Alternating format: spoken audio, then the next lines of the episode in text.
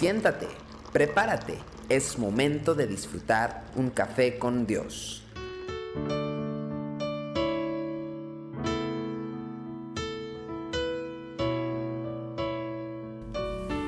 Qué bendición poder compartir con usted Café con Dios.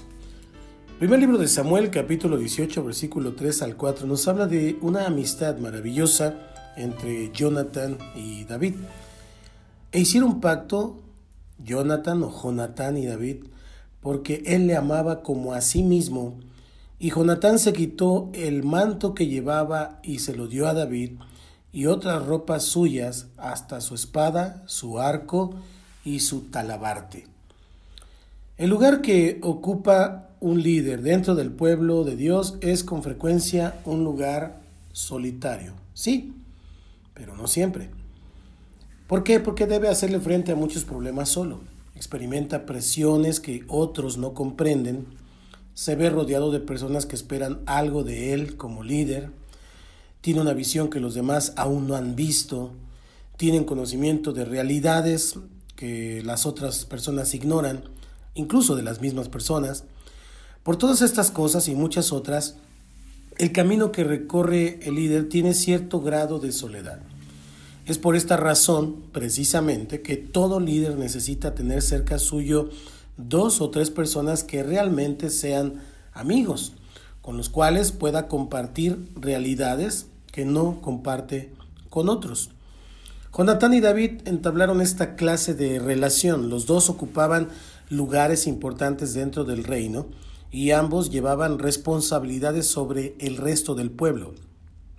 Pero esto no impidió que establecieran una relación de amistad profunda que muchas veces les traería alivio y consuelo en medio de las presiones que enfrentaban a diario. Observamos además el hecho de que estos dos amigos llevaron su amistad un paso más allá de lo común. La mayoría de nosotros disfrutamos de buenos momentos con algunos amigos, nos tomamos un café, vamos a desayunar, en fin, pasamos una tarde agradable, pero nuestra relación no es el resultado de un compromiso deliberado. Simplemente lo experimentamos según va surgiendo la invitación, la ocasión, y lo llevamos de esa manera. Pero David y Jonatán no solamente compartían esta amistad, sino que la llevaron al plano de un pacto, un pacto mutuo. El pacto que hicieron los comprometió a cuidarse y amarse en las situaciones más adversas que les pudiera presentar la vida misma. Tomaron juntos la decisión de crecer como amigos y de procurar el bien el uno hacia el otro. Pocas relaciones llegan a este grado de compromiso. En esta escena entonces vemos uno de los aspectos que diferencia al gran líder de otros líderes.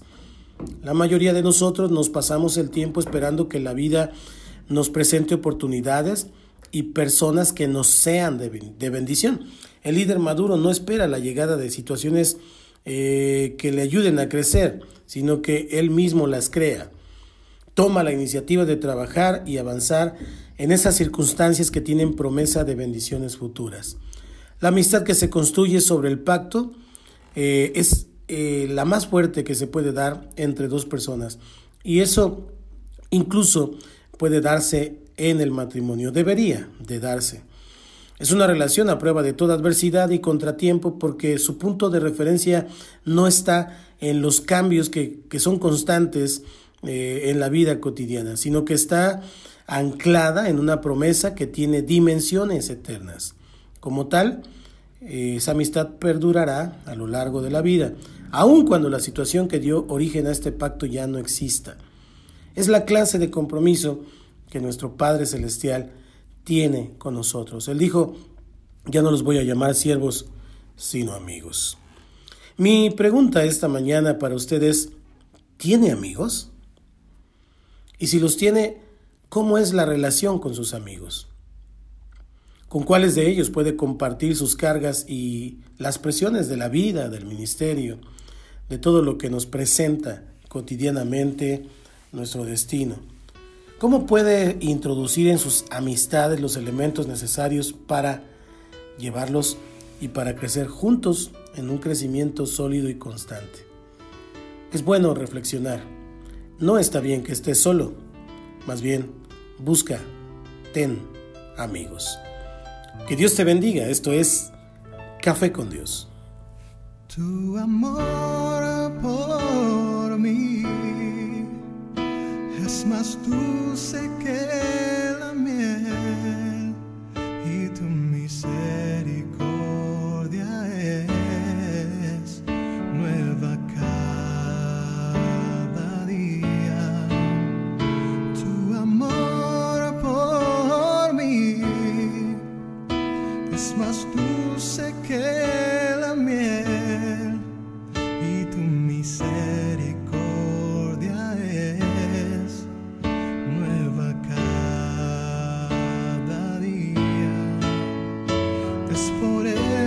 que te alabo, es por eso que te sirvo. Es por eso que te doy todo mi amor. Es por eso que te alabo. Es por eso que Es por eso que te doy todo mi amor.